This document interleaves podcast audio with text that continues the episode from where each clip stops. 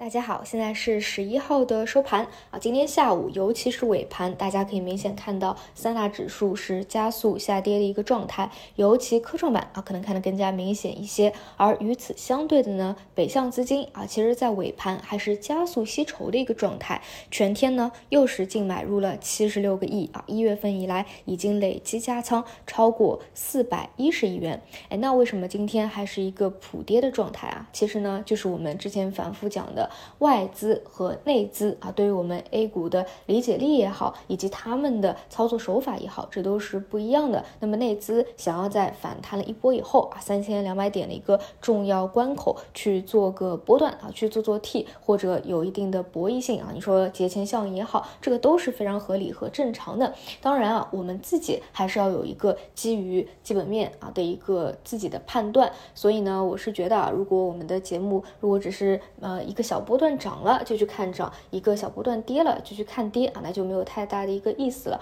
所以呢，我自己的这个判断和观点啊，基本上是保持一致的，然后基本不会因为短期的一个涨跌就发生改变吧，因为。其实，如果真正的看的比较长期一点，比如说几个月啊、一个季度、半年来看的话，嗯，很多的比较宏观的一些判断，它是不会发生变化的啊。其实就是每天在强调的嘛，就是我觉得今年是有大行情的，但是我不看好这个位置就立马开始。这里我都是倾向于反弹波段啊，甚至是反弹波段就是随时随时可能结束的这么一个状态，那就是取决于机构资金它回补的一个情况和外资流入轮动的一个。个情况，所以说实话，短期我也不确定说会不会再去冲一下三千两百点的一个关口。啊，但是我个人还是比较明确的判断啊，这个位置是一个超跌反弹，所以呢，大家一定要做好注意的一件事情就是千万不要盲目的去追涨，就比如说我们看今天的板块轮动吧，依旧速度非常快。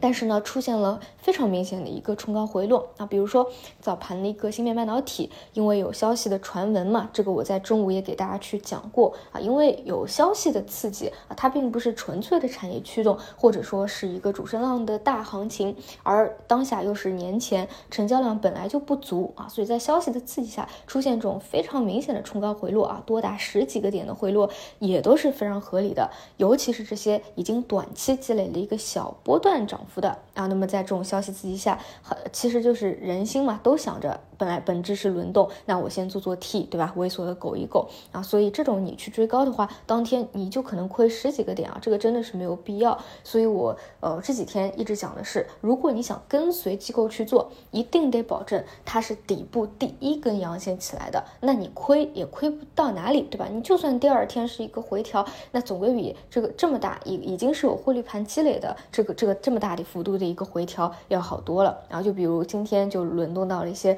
呃资源啊啊，煤炭啊等等啊，其实本质就是轮动啊，所以希望大家这个位置啊，还是要认清楚到底是反弹还是反转，并且呢，控制好自己整体的仓位，并且呢，我觉得嗯，其实也没几天就要过年了嘛，对吧？这几天也不要有过多的一个这个期待了，嗯，大概率就是一个缩量啊，轮动的一个行情。如果北上资金这边不能有效的持续住啊，他们如果再转出转为净流出了，或者说流入的速度变缓了，那。机构在想要做 T。或者说呢，要洗洗盘也好，嗯，一些已经轮动过的啊，一个一小波涨幅的进行一个回落，也是特别正常的。这个是机构标的，大家需要注意的。那么题材方向呢，又是另外一个情况啊。其实这两天是明显在达到情绪冰点以后是有所回暖的，并且呢，有一些人气核心的标的啊，也能够穿越出来。有些短线游资啊，他也想去搞一个跨年妖啊，但我还是倾向于